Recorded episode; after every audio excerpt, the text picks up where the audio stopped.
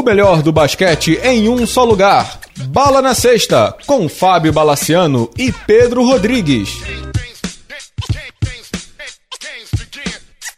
Amigos do Bala na Sexta, tudo bem? Começando uma edição especialíssima do podcast Bala na Sexta. Pedro Rodrigues, temos campeão do NBB por aqui, não é isso? Temos campeão do NBB, técnico novo no Flamengo e o homem que parou a internet basqueteira brasileira hoje de manhã, mesmo tendo final da NBA, né, cara? É isso aí, Gustavo Deconte, muito obrigado pela presença aqui no podcast e parabéns pelo título do NBB em primeiro lugar, viu? Beleza, tudo bem, Fábio? Tudo bem, Pedro? Obrigado pelo convite aí, sempre um prazer estar com vocês aí. Obrigado pelas palavras aí, pelos cumprimentos. Vamos começar pelo assunto mais quente do dia, que é essa proposta do Flamengo e tudo. Conta pra gente aí, Gustavo, como é que foi o convite, o que, que pesou para a tua decisão de sair do Paulistano, onde você estava há oito temporadas e com liberdade total e vinha aí pegar a pressão do Flamengo. Conta um pouquinho pra gente como é que foi isso tudo e, pelo visto, muito rápido também, né? Foi, foi bem rápido, cara. Tudo aconteceu de ontem à tarde para hoje de manhã aí eu sabia que existia um, um interesse do Flamengo, mas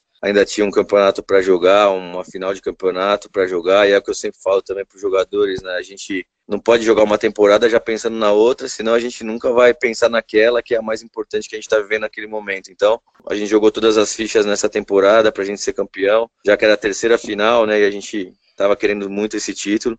E quanto ao Flamengo, eu já demonstrava para o paulistano desde a temporada passada que tinha um interesse realmente de, de mudar, de testar uma coisa nova, de experimentar uma coisa nova. Foram 21 anos no paulistano, desde que eu cheguei lá como jogador, assistente técnico, técnico de todas as categorias de base. Então eu estava realmente querendo mudar, querendo experimentar uma coisa nova, desde que essa coisa fosse uma coisa bem bacana, bem legal e apareceu o Flamengo, uma grande oportunidade e eu resolvi abraçar.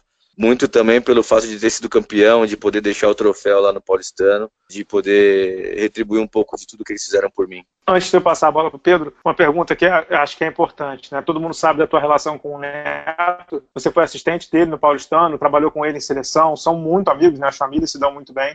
É, e o Neto é o técnico que saiu do Flamengo antes da sua chegada. Como é que foi esse contato? Obviamente, não sei se você ligou para ele, você perguntou para ele assim, ah, é, para você é tranquilo. Como é que funciona isso para os treinadores? É, essa parte do entrar no lugar de alguém que, de quem você é tão próximo, né, Gustavo? É, na verdade, o Neto já saiu há mais de um mês, eu acho, né? Um mês aí, praticamente isso.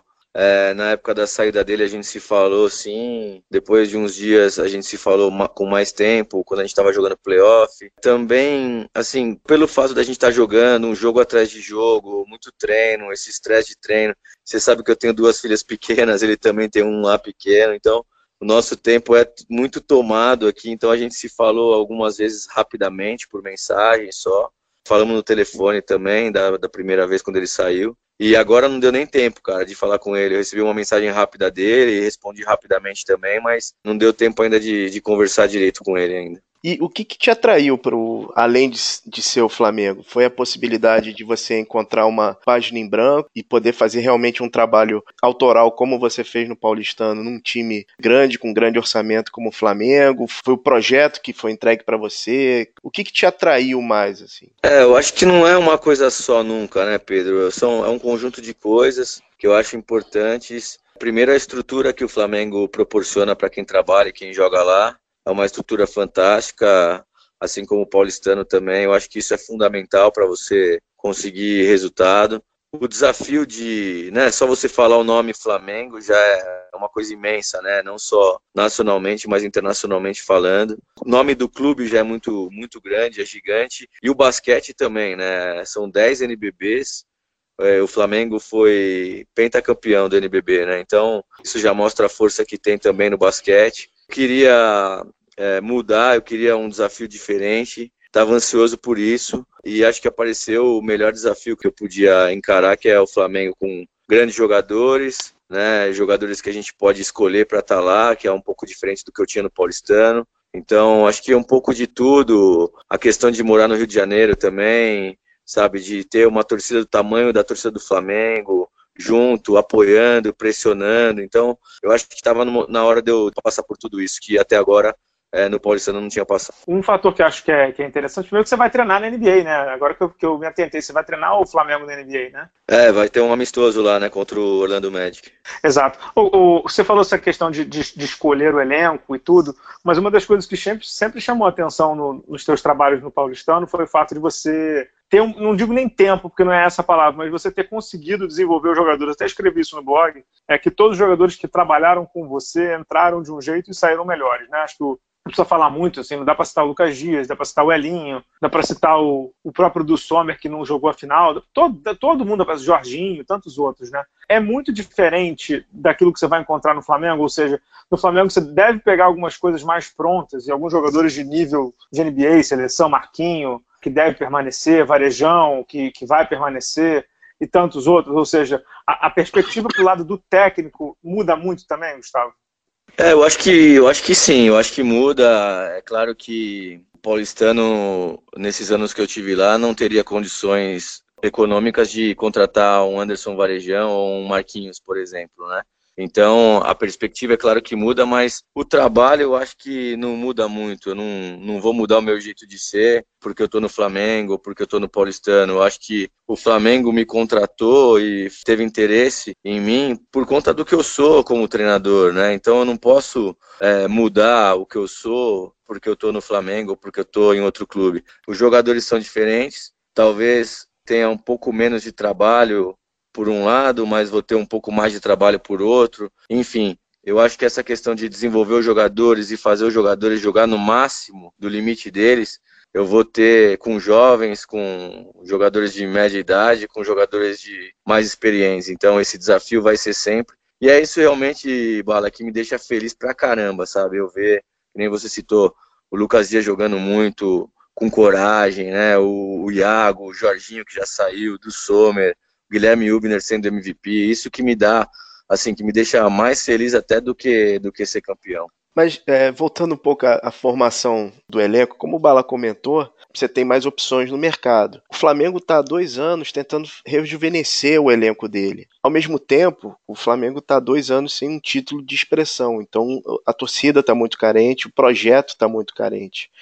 Como balancear esse trazer jovens não tão cruz mais um pouco mais prontos e trazer jogadores para desenvolver, tendo uma pressão por ganhar um título ou já produzir direto né, rapidamente, né? Essa questão da idade, eu acho que não está mais ligada diretamente ao sucesso, a, a você ganhar o campeonato, né? A gente vê o cara que está liderando hoje o, o Real Madrid é o Doncic, né? E é, você uhum. vê, acho que tem 18 anos ou 19 anos, não sei. Você vê o Iago fazendo a final que ele fez, a um jogo decisivo dentro de Mogi, né? O nosso time com uma média de idade talvez a mais baixa do campeonato, ou uma das sendo campeão. O ano passado era o mais jovem do campeonato, sendo vice-campeão. Então, não está diretamente ligado. A gente está em busca de jogadores talentosos que a gente acredita que possam render e nos trazer resultado para a gente poder disputar os títulos. Acho que é isso. Ô, Gustavo, para a gente fechar o assunto Flamengo, que tem que falar muita coisa do Paulistano ainda, onde você foi muito feliz. Pouca gente sabe que você não, você que não é, não é carioca, né? Você é tijucano que nem eu, né? Pouca gente sabe disso, né? É, cara, eu nasci no Rio, nasci no Rio de Janeiro. É, eu estou um pouco deslocado aí do, dos bairros, na verdade, mas o meu pai falava que era Morro da Usina. Não sei se existe ainda aí. É, não só Morro da, Morro da Usina faz parte da Grande Tijuca e, e minha, minha, família toda é de lá, inclusive. Não sei se você sabe disso. É. Eu, eu não, não, sabia não... que você era da Usina, não. É, então. Meu pai falava que era Morro da Usina. Então, é, eu morei aí também, na, na Tijuca, morei em Laranjeiras também. Vim novinho para São Paulo, acho que com 5 ou 6 anos, mas assim, tá sendo muito bom poder voltar no Rio porque, pô, eu nunca, eu nasci aí, nunca tive a oportunidade de, mesmo de aproveitar, de, de morar aí, né? Então, agora eu vou realmente conhecer o Rio de Janeiro. Minha mulher tá super animada também, minhas filhas, então acho que vai ser, vai ser bem bacana, uma experiência bem bacana pra gente. Para fechar o assunto Flamengo, a central de rumores do NBB eu nunca vi uma coisa assim, né? Tá todo mundo falando que o Flamengo já assinou com 415 jogadores e não sei o que, não sei o que, não sei o que. O que, que tem de verdade de, e o que, que, tem de mentira nas contratações do Flamengo. Eu já ouvi falar em Lucas Dias, eu já ouvi falar em, em Jimmy, eu já ouvi falar em, em Jorginho. O que, que, tem de verdade, o que, que tem de mentira, o que está acontecendo? É, muita. Realmente essa época é muita fofoca, cara. O que tem hoje no Flamengo é Anderson Varejão e João Vitor. Esses dois jogadores que têm contrato que continuam no Flamengo. E os outros, por enquanto, é tudo especulação mesmo. Não tem, não tem mais ninguém acertado. Nem o Jimmy?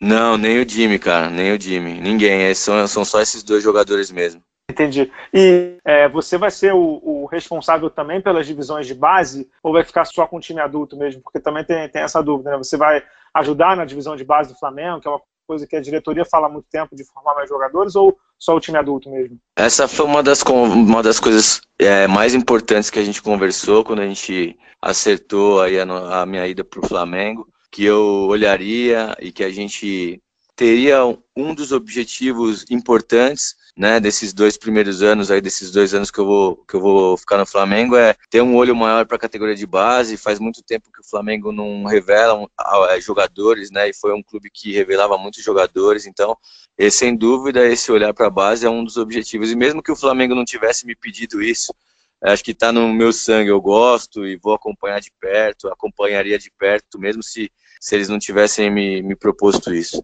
E você traz alguém contigo, Gustavo? O Diego, que é o preparador físico do Paulistano, os seus assistentes, você traz alguém ou vem só você? A princípio não, a princípio não, Bala. A gente está conversando, mas a princípio, a princípio eu tô indo sozinho. É claro que mais para frente, a gente sentindo alguma necessidade é, nos próximos dias aí, então a gente pode, pode ter alguma novidade, mas a princípio eu tô indo sozinho. Entendi. Pedro, é, alguma mais do Flamengo? Você que é pouco Flamengo ou já podemos falar do Paulistano? Não, podemos, acho que podemos ir pro Paulistano, sim. Quer começar, não? Gustavo, ano passado você teve no programa, você tinha acabado de, de tinha acabado de, de ser a campanha do vice-campeonato. Você fez, obviamente, começou o planejamento para essa temporada que, que passou. Assim, planejamento é uma coisa fria, né, no papel. Você pode dizer que essa foi uma temporada de sonho que você teve pelo Paulistano? Assim, você, você foi o Paulistano foi brilhante no, no Paulista, com, com, a grande revelação do Fuller. Você fez uma temporada regular do NBB fantástica, com o Elinho e o Derek muito bem. E fecha com um campeonato, né? Superou todas as suas expectativas essa sua temporada, cara? Foi, foi sim, cara. Foi uma temporada de sonho. É, superou as minhas expectativas, acho que é de todo mundo, né? A gente perdeu, acho que, seis jogadores da temporada passada, jogadores importantes, né? Que eram é, os dois armadores, por exemplo, Pecos e Jorginho, né? A gente perdeu o Renato, que foi o nosso melhor jogador nas finais. Então, a gente perdeu o Mogi, enfim, a gente perdeu vários jogadores ano passado e, e a gente conseguiu repor muito bem. Mas não é do dia para a noite que as coisas começam a dar resultado e, na verdade, já começou a dar resultado no Campeonato Paulista que a gente foi campeão na verdade, foi até o primeiro ano que eu fiquei aqui, né, na pré-temporada. Nas outras temporadas, eu estava com a seleção. Então, essa foi, dos últimos sete, seis, sete anos, a, a temporada que realmente eu e o Diego ficamos na pré-temporada aqui com o time, né? Então, isso aí foi importante também para dar uma cara mais rápida para o time. O jeito que a gente escolheu de jogar, assim, também, né? Acho que podia ter, ter dado tudo errado, né? Mas acabou dando tudo certo. É uma maneira que eu nunca tinha jogado, que eu nunca tinha dado treino durante o ano desse jeito, para o time jogar desse jeito. E acabou que deu tudo certo, cara. Os jogadores também corresponderam muito bem, a gente teve muito, muito, muito poucas lesões e realmente, como você falou, foi uma temporada de sonho para nós. Pois é, Gustavo, eu tenho uma curiosidade que, justamente por uma coisa que você comentou. Você perdeu os seus armadores de uma temporada para outra. Perdeu o Jorginho e o Pecos. E o Elinho e o Derek, eles vieram de situações. O Derek, principalmente, veio de uma situação complicada em Brasília. Tava vindo meio quando o projeto terminou e tal. Quando você sentiu que eles tinham entendido o jeito que você queria jogar, porque foi muito rápido, cara. Eles entenderam o sistema muito rápido. O Elinho teve uma temporada fantástica, né, cara? Foi assim, foi em dezembro quando você começou a ver se, cara, tá dando muito certo isso aqui. Você perdeu seus armadores, né? É assim, eu já tinha a ideia de jogar desse jeito essa temporada, porque eu tô vendo que o basquete tá virando isso, né? Meio que não gosto de comparar, mas é, é fácil, fica mais fácil para quem tá ouvindo, meio que Golden State, Houston, né? Então, você vê na Europa as equipes jogando mais assim, muita velocidade, muito volume de jogo, muito arremesso de três pontos. Então, também a gente buscou jogadores que podiam fazer isso. O Derek foi um caso assim, o Iago já estava com a gente. O Fuller é um arremessador também, a gente procurou o Fuller, deu mais confiança para o Lucas Dias. O Jonathan era um cara de composição muito com 50% de, de aproveitamento de três pontos, o Ed também. O Guilhermão pivô também metia a bola, o, só o Sommer, que era um cara, o único cara do time que não arremessava. E o Elinho não tinha um aproveitamento tão grande, mas o Elinho ele tem uma saída de bola, assim, uma, uma transição ofensiva que eu acho que ele e o Fúvio são as duas melhores do Brasil hoje, sabe? É, ele sai muito bem com a bola, cabeça erguida, sabe quando tem que dar passe, sabe quando tem que driblar, então e é muito inteligente, né? Então, eu acho que por esse motivo casou muito bem, assim. E esse estilo de jogo, Pedro, é um estilo, cara, que acho que todo jogador gosta de jogar, né? Porque tá livre e chuta, não precisa pensar muito, né? Não precisa ficar muito com a bola. Então, eu acho que isso aí foi uma bola de neve positiva, porque jogadores treinavam mais porque sabiam que tinham que arremessar na hora do jogo. Chegava na hora do jogo, a gente dava confiança de mandar chutar, chutar, chutar e, e eles com aproveitamento bom, então acabou sendo uma bola de neve meio que positiva para o time. Ô, ô, Gustavo, esse programa tá muito tranquilo. Posso fazer algumas provocações aí para você, não? Sem trocadilho, manda bala aí, vai. Ah, é o seguinte, você sempre foi um técnico que, que teve as ações do seu time muito controladas, né? Seu time, digamos assim, sempre foi muito europeu. E um dos seus grandes é, é, musos, digamos assim, é o Rubem Manhano, que também vem de uma escola europeia, escola argentina e tal. E você bateu na trave duas vezes, não, não, não, não por causa do estilo, mas esse ano você decidiu mudar. E aí foi jogar no run and gun aí do Golden State, do Houston Rockets, da NBA, né, basicamente. Quão difícil foi para você ter saído de uma, digamos assim, de uma escola barra convicção europeia e ter ido para uma americana que você nunca tinha, digamos assim, experimentado. Quando é que você teve esse estalo de dizer assim, caraca, vou tentar mudar e vamos ver no que dá? Uma das coisas é ver que o mundo tá, o basquete está mudando no mundo, né? É, nesse momento, o basquete nunca vai ficar parado, eu acho. Sempre vai ter mudanças, né? E eu acho que nesse momento o, jeito que está se jogando é esse e o jeito que está dando mais resultado é esse. E segundo, Bala, é o seguinte, cara, eu comecei a ver os jogos da Europa de uma outra forma eu comecei a ver que os caras, quando eles tinham espaço, eles atacavam. Não importava o tempo no 24 segundos. E não importava se era em contra-ataque, em transição, o que, que, que era, entendeu? Eu vi que quando eles tinham espaço, eles arremessavam. Por que, que eles arremessam menos lá? Porque não tem tanto espaço. As defesas são melhores. As defesas, os jogadores são maiores. Lá estão os maiores jogadores fora da NBA. Então, os jogadores são maiores, mais fortes, são mais talvez mais inteligentes, então eles conseguem cobrir mais os espaços, tecnicamente são melhores ofensivamente e defensivamente, então por isso que não encontra tanto espaço. Na NBA encontra mais espaço por causa da regra dos três segundos também, né? Além de outras coisas, ele também tem a regra dos três segundos que deixa mais espaço na quadra. E no Brasil, comecei a perceber que, vendo os jogos do ano passado, principalmente dos playoffs, eu, eu achei meu time muito travado nos playoffs ano passado principalmente contra Bauru. E aí eu falei, caramba, olha, a gente tinha espaço e não chutava, a gente tinha espaço e não chutava, porque eu tava travando os caras muitas vezes, né? Com esse estilo que você falou anteriormente aí. Então, eu resolvi que eu ia fazer igual se faz no mundo, inclusive na Europa. Tem espaço, chuta, tem espaço, chuta. E buscando também outro comprometimento do, dos jogadores, né? Um comprometimento maior defensivo, um comprometimento maior no rebote. Você dá de um lado e tenta é, ganhar do outro lado, né? Que eles deem mais do, do outro lado. Então, comecei a perceber isso, cara, e acabou dando certo. Acho que é isso, basquete é isso mesmo. Aqui no Brasil, infelizmente, a gente encontra um pouco mais espaço porque as defesas não são tão boas quanto na Europa. Então, por isso que se chuta até mais do que na Europa. Né? É, perfeito, perfeito, adorei a explicação. Mas como é que foi quando você chegou no time lá na pré-temporada, no, nos primeiros treinos? É, Para os jogadores novos, eu não sei se teve alguma diferença, porque os caras talvez não te conhecessem, né? O Fuller, os ne o Nesbitt e tal. Mas o, o, tinham jogadores que ficaram, né? O, o Jonathan, o, o Ed, o Guilherme Rubner. O Lucas Dias. Como é que foi quando você chegou para ele e falou assim: ó, agora acabou, o Gustavinho, o garoto enxaqueca, é, tá saindo de cena, tá entrando o Dom Nelson brasileiro aqui, vou jogar na quadra aberta. O que, que eles te falaram? Assim, caraca, o patrão ficou maluco? Não. É fogo, né, cara? É. Não, isso aí foi. É treino, cara. Tudo no treino. É tudo no treino, é tudo do jeito que você conduz o treino, entendeu? É o jeito, é muito o jeito que você conduz o treino, você induz o time a jogar daquele jeito. Então, é, vou dar um exemplo. Vai, você tá dando treino no começo da temporada, e aí o time leva uma cesta, no, vamos supor que está treinando 5 contra 5, quadra inteira. O time leva uma cesta e demora mais do que 3 segundos para todos os jogadores passarem o meio da quadra. Então, aí você para o treino e fala, tá demorando muito para passar o meio da quadra, bola para outro time, volta para defesa.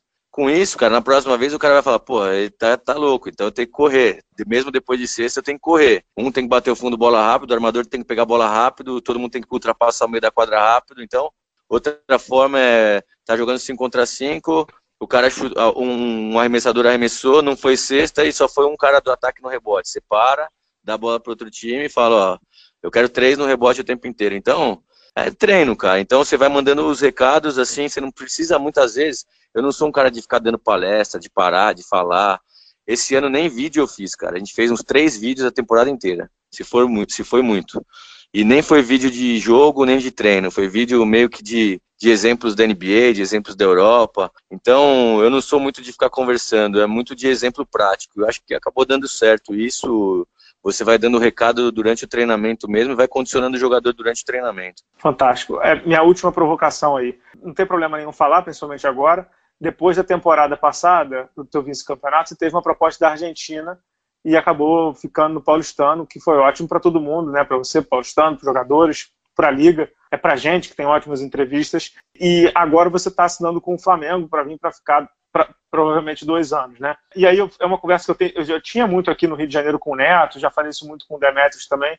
Eu acho que vocês, técnicos, principalmente os três, né, o Neto, o Demetrios e você, são muito preparados para ter uma carreira talvez internacional. Europa, Argentina, sei lá onde, onde vocês quiserem, né? É, o quanto vir para o Flamengo te tira um pouco desse, é, desse upgrade de carreira que seria treinar fora.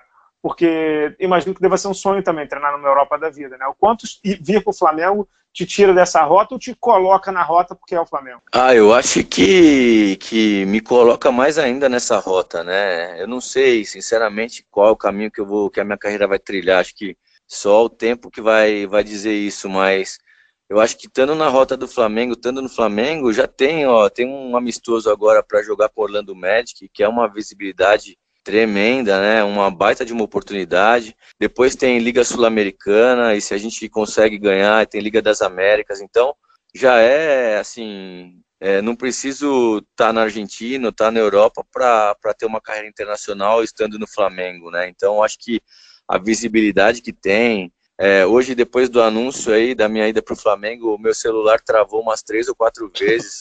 Já está me dando prejuízo. Vou ter, que, vou ter que comprar um celular com mais memória.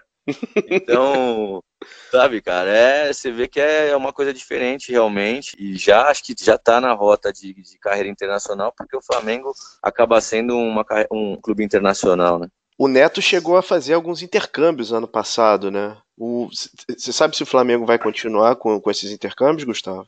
É, eles me comentaram sobre isso, sim. É, eu não sei exatamente sobre isso, mas eu acho que tem uma parceria com o Comitê Olímpico Americano uhum. e com o Comitê Olímpico se eu não me engano, é da Inglaterra, se eu não me engano, não tenho certeza, mas acho que é isso. Que o Flamengo tem uma troca aí e mandou vários profissionais para esses dois países para fazer intercâmbio. É, se não me engano, o Neto foi para Phoenix uma vez e outra vez foi para San Antônio.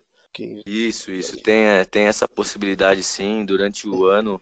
Tem algumas datas aí que é possível. Os profissionais, acho que de todos os esportes, não só basquete. Uhum. Gustavo, você falou que não conversou muito, é, que não fez muito vídeo na temporada, não sei o quê, mas tem um jogador que aparentemente você teve um trabalho um pouco diferenciado, que foi com o Lucas Dias. Ele se abateu muito de ficar fora do jogo das estrelas e tal, mas só que você vê uma mudança dele depois daquele jogo. Ele se abateu mesmo muito e você teve que fazer esse trabalho mais com ele ou foi uma coisa que partiu dele mesmo? Lucas Dias é um jogador muitíssimo talentoso, muitíssimo talentoso. E ele, ele tem a noção real que ele precisa trabalhar mais, sabe? Que ele precisa trabalhar mais sempre, assim, com mais constância, vamos dizer assim, né? Ele é um cara que, com todo respeito a todo mundo que joga no Brasil, mas ele é, ele é um cara para estar tá num centro mais sabe, ele, ele tem qualidade para estar tá jogando na Europa, estar tá jogando fora e com destaque, assim, você vê o que ele fez nessas finais aí, né, cara? Ele tem uma coisa que é muito difícil de você desenvolver no jogador, que é a personalidade e no momento da decisão, assim, o, o cara não treme, meu, não treme mesmo. O cara, ele, ele tem 22 anos, 23 anos e joga uma final de campeonato como se fosse um veterano e puxa o vestiário, cara. Ele puxa o vestiário, ele puxa os caras com ele. É um cara que durante o período que está no Paulistano eu aprendi a lidar também, porque você vai aprendendo, não é todo mundo que você trata igual, né? Mas você vai aprendendo a lidar e eu aprendi também quando provocar mais ele, quando cutucar mais ele para ele render mais e acabou dando certo. A gente fez uma parceria bem legal nesses anos do Paulistano. Ah, foi bem legal, inclusive o esporro que você deu nele no jogo 4 lá em Mogi. Você quer, você quer repetir aqui o que você falou para ele, não? Cara, uh, eu vou falar, não, é, não dá para repetir, mas, mas é assim, é, se, vai, se você ver direito a imagem também ali, ele também tá gritando comigo, entendeu? Não é uma uhum. coisa que é, é assim, ali no jogo... É normal, é normal, é normal. É, exato, cara, exato. Ali no jogo eu tô gritando, ele tá gritando, mas sabe o que aconteceu ali? Se vocês perceberem, ele, ele fez uma baita de uma besteira, cara, sinceramente, na hora do jogo lá. Mas, era uma coisa que estava super combinada, que a gente já tinha conversado muito durante os treinos e durante o, a preleção, e ele errou, assim, coisa básica, básica. É como tomar um copo de água de tão fácil que ele errou. Só que ele saiu, eu conversei com ele, né? Conversei, dei uma bronca, ele também gritou ali, e ele ficou 30 segundos sentado e voltou para a quadra, entendeu? Foi mais para dar uma pilhada nele ali, para ele voltar, e voltou e jogou 35 minutos no jogo. Gustavo, não tem como não, não tocar no, no, num dos grandes assuntos, falando em grande jogador e muito jovem, que é o Iago, né? Como é que foi segurar a explosão desse, desse cara que, com 19 anos, é tão decisivo no, no, no, basquete nacional, né, cara? É, com ele as coisas precisam ser muito devagar, na minha opinião. Posso tá, eu posso estar tá errado.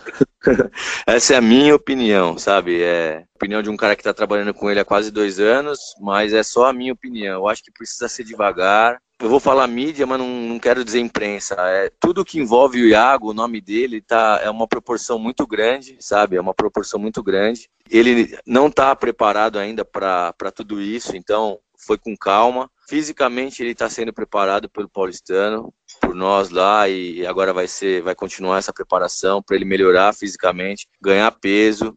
É um jogador daquele tamanho, ele precisa ser mais forte, ele precisa, né, se ele quiser uma carreira internacional, é um cara muito talentoso que sabe que precisa trabalhar muito também, mas que se você pegar a estatística e se você pegar todos os jogos do campeonato, é um cara que ainda erra muito, que ainda tem aproveitamento baixo, mas é aquela história do Lucas Dias, cara. A hora que liga o jogo lá, liga o placar e fala tá valendo, agora é final, o cara cresce muito e o público maior vê esse momento, né, de final. Então, e todo mundo sempre vê ele jogando muito em jogos decisivos. Mas ele sabe que ele precisa ser mais regular a temporada e que isso vai vir com o tempo e com principalmente com o tempo que ele fica na quadra treinando e, e trabalhando. Essa regularidade só vai vir a hora que ele que ele tiver mais pronto para jogar adulto e que ele estiver trabalhando mais. Oh, oh, sensacional. Teve um caso com, com o Iago, o Gustavo, que foi o caso lá do, do basquete, quarta de final com o basquete cearense, né?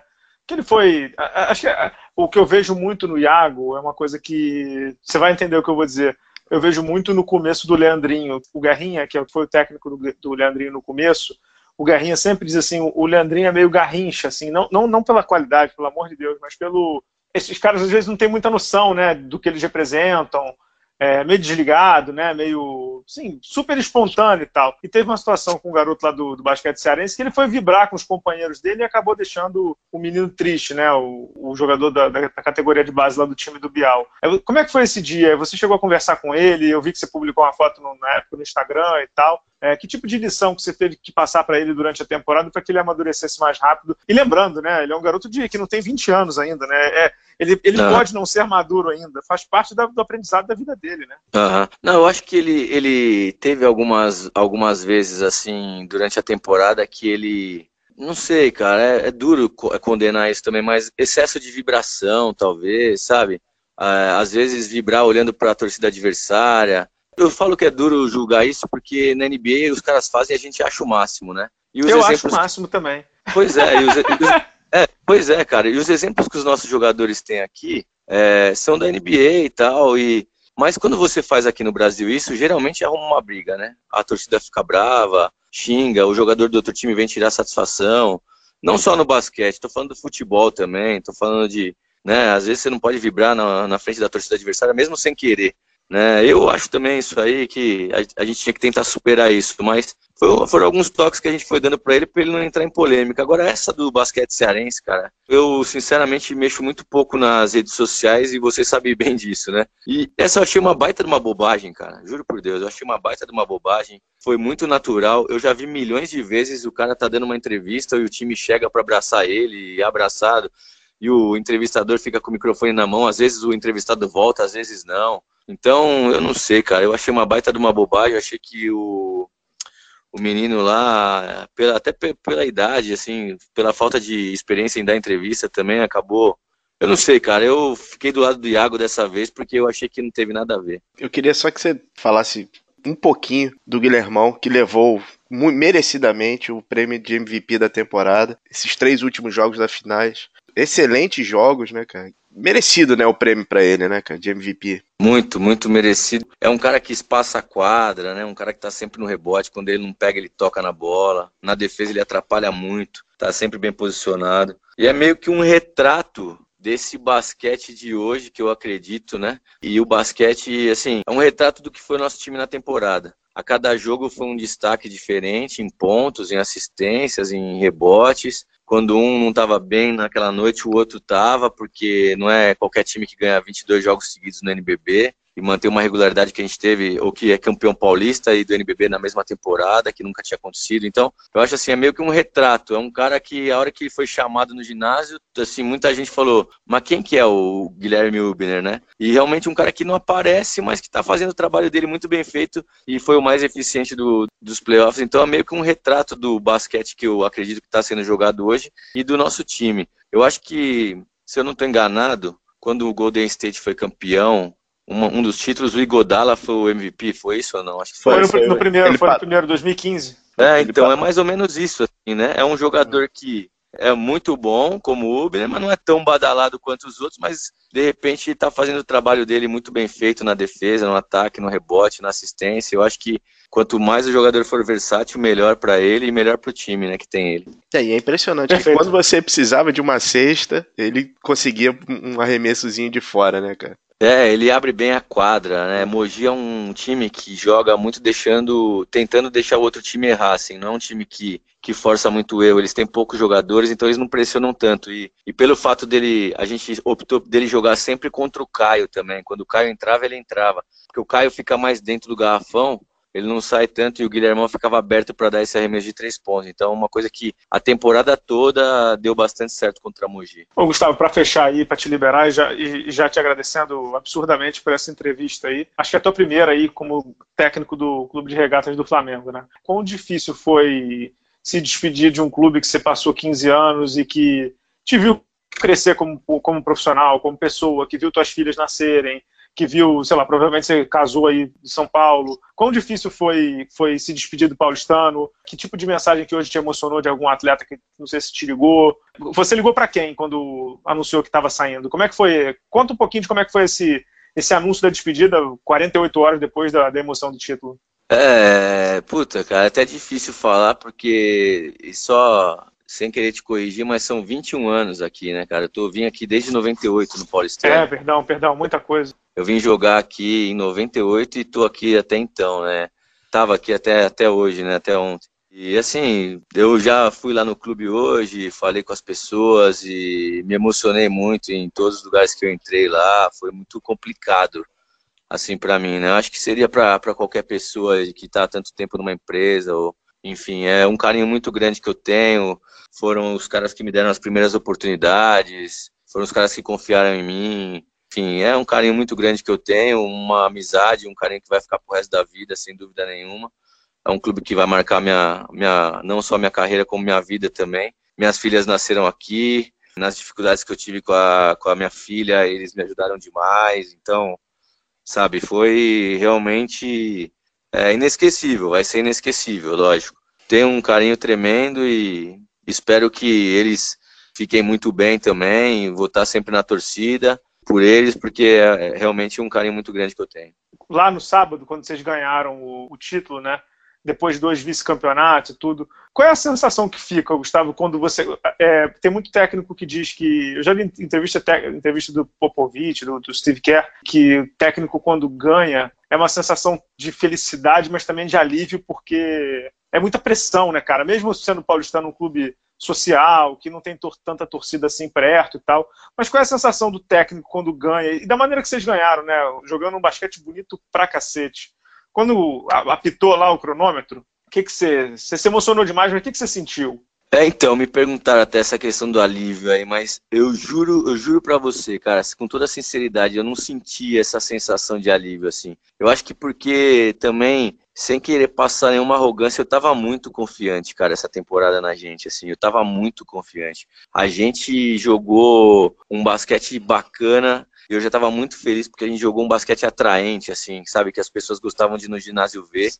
E é o que a gente gosta também, né, de ver o time correndo, atacando, e a gente jogou um basquete ao mesmo tempo muito eficiente, assim. Eu via nos olhos dos caras que a gente não ia perder esse título de jeito nenhum. Eu via nos olhos deles mesmo, assim. Cada dia que a gente entrava ali naquela semana que ficou, que parecia um ano, né? Essa semana que foi entre um jogo e outro. Assim, cara, eu olhava para eles e a gente não conversa, como eu te falei, a gente não conversava muito, não, não conversou muito, mas do jeito que os caras estavam treinando, do jeito que a gente estava e não é clichê, não, cara. Eu tava vendo mesmo, porque era muita confiança. A gente teve muita confiança a temporada inteira, sem ser arrogante, assim, sabe? Confiando mesmo um no outro, no nosso jogo, no que a gente tava fazendo. E, porra, assim, então não deu para sentir esse alívio, assim. Era uma felicidade muito grande. Eu já tava muito feliz porque eu tava vendo os caras pegando a bola, o Lucas querendo a última bola, o Derek querendo a última bola, o Iago querendo a última bola. Então, quando você vê essa molecada que chega lá, assim, às vezes com muita desconfiança, querendo a última bola de uma final de campeonato, acho que o trabalho do técnico já, já, tá, já foi feito. Sensacional, sensacional. Desculpa aí por ter passado um pouquinho. Pedro Rodrigues, vamos aplaudir, como diria o Raul Gil, não? Pô, pô